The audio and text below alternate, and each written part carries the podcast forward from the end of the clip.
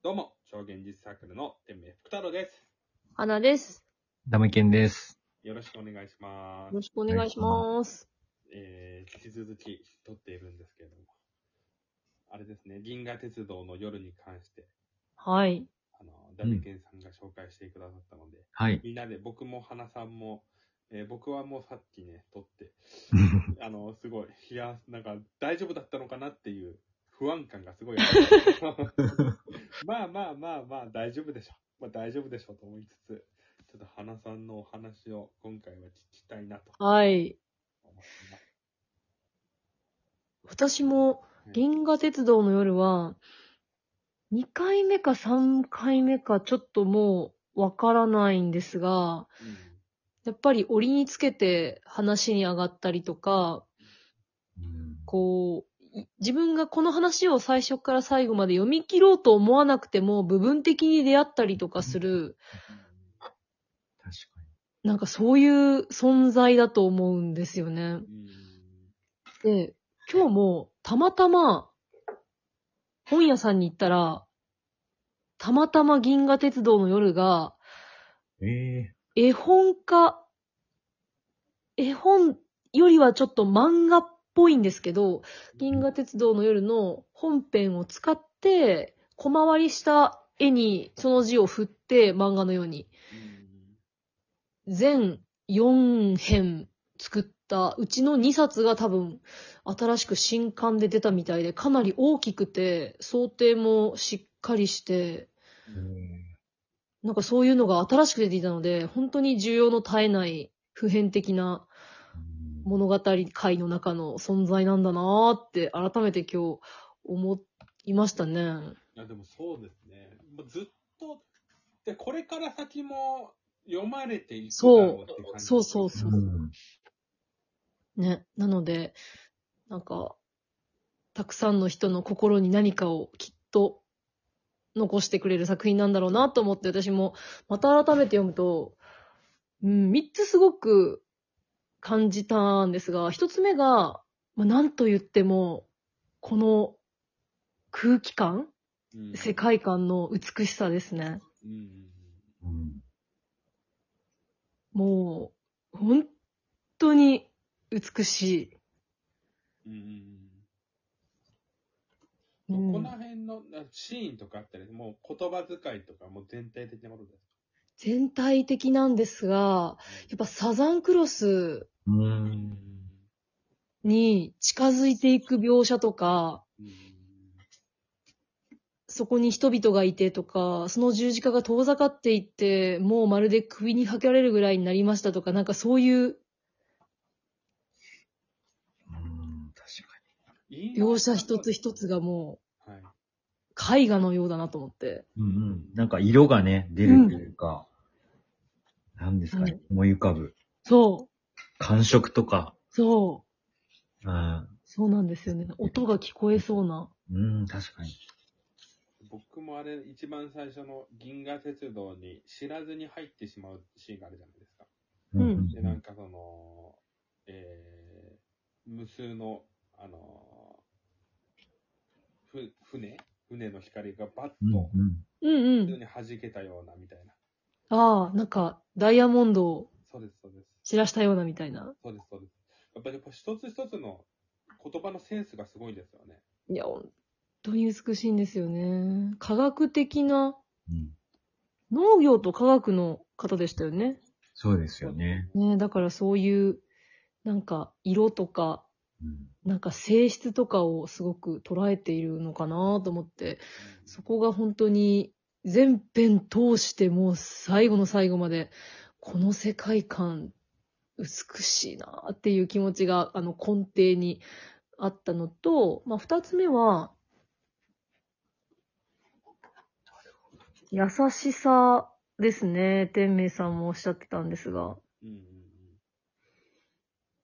うん本当に優しい物語、まあ悲しいんですが、優しい物語だなと思って、その、カンパネルラがうん。自分がザネリを助けたために。おそらく命を落としている。で、その状況で、僕はいいことをしただろうから、お母様はきっと喜んでくださるだろうみたいなことをこう、言ってるんですよね。なんかその、とてつもない優しさ。そして、ジョバンニが、天明さんのお話でもあったように、最初、マザネリにからかわれていて、うんお父さんのことをいろいろ言われてすごく悲しい。そしてカンパネルラも、なんだか、そのザネリと一緒にいて、ジョバンニはさらに孤独感を深めるというか、そういうシーンがあるんですけど、きっとカンパネルラはその状況にも心をすごく痛めていて、うんこれは私の勝手な想像なんですが、なんかそのあたりにもきっとカンパネルラの後悔とか、うん。何かこう、そういういろいろな苦しいところからカンパネルラは、悲しい結果だけど、なんか少し救われているのかな。うんジョバンニにしてしまったこととか、まあ母親がいなくなってしまったこととか、いろんなこう悲しみとか辛さとかがきっと生きている間にもあったのかなって思ったりして、すごく切ないんですけど、悲しいんですけど、そこも含めて、なんか優しい。うんうんまあ、あれですよね、カンパネレラが、そのジョバンニの、お母さんとジョバンニの会話の中で、どんなことがあっても僕のことをからかわないのカンパネレラだけなんだみたいなことを言ったりして。うんうんうんうん、そうこの信頼そうそう。そこの信頼関係が絶対ある上で、その、じゃあザネリとどう関わってたのかなっていうのは考えたりしましたね、僕も。うんどう思ってたそう。だからなんか、カンパネルラはきっとザネリのしていることを良くないと思いながらも、うんそれを咎める強さは持っていなかった。うん優しかったんだけれど。うんでそこも一つの後悔。それでも、そんなザネリをも、まあ、友人として、助けることにきっと全く後悔はなかっただろうから、うんうーん、なんかそこも含めて、いいや悪いではないんですが、悲しい、優しい話だなぁとうん。思っていて、そして、まあ三つ目は、孤独だなぁと思いましたね。あうん。僕ですか？なんだかえそれは誰がこう、全、全員がってことですか？うーん、なんだろうな私はあんまりこう、ロジカルに読み解ける方ではないので、全体を通して、銀河鉄道の夜って、絆とか、友情とか、家族愛とかではなくて、孤独が際立っているなぁと。うん。確か。なんか、救いはあるけど、最後は一人みたいな。うんうんうんうん、そうですね。その悲しい意味の、うん。なんだろう、孤独ではなくて、それぞれが一人だなっていう、そこにこう、うーん、切なさとか、虚しさとか、恥ずかしさとかはなくて、うんなんだかそういうふうに思うんですよね。ジョバンニとカンパネルラは、どこまでも一緒にっていうふうにうん。言うんですけど、はいはい。うーん、なんだろうな。僕はこれを見てて、うんこ。の孤独というか、うーん一番の孤独感じてるのが、カンパネレラが死んじゃってるからだと思うんですけど、でもう死んじゃってて別れるからっていうと思うんですけど、僕はそれを宮沢賢治さんが些細な問題として捉えてるんじゃないかなっていうのも感じたりしたんですよね。うんうん。その、カンパネレラ亡くなったし、その、心で通じ合ってるよねとはまたちょっと違う、またの違う次元で、そういうこともあるよねって捉え全部を、全部が全部そういうこともあるよねって捉えてるような気がしたんですよね。うん、うん、うん、うん。そのなんかこう、ある意味、こう、平坦さは感じますよね。話がこう、ずっと平坦。うんそう、そうですね。うん。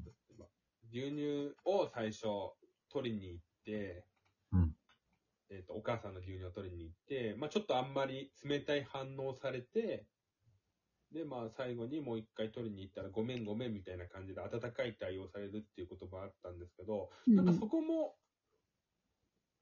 両方とも、すごいいいように書かないし、すごい悪いように書かないなって感じたんですよね。うん、うん。あこの人たちをね。なんかその、悪い会をした人たち、もっと悪く書いてもいいはずなんですけど、まあ仕事だしね、ぐらいで受け取れた気がしたんですよね、そのうん、うん。描写が。うんだから全部が全部そういうこともあるよねっていうのがあるから、なんか孤独さというか、なんかその、自分で、みんなそれぞれで頑張っていくしかないんだねっていうメッセージうん、うん、うん、うん。そうですね。なので、この、カンパネルラ僕たち一緒に行こうねって言った後に、もうそこには、カンパネルラの形はうん見えないっていううん。ところが、うん、別れなんだけれど、うん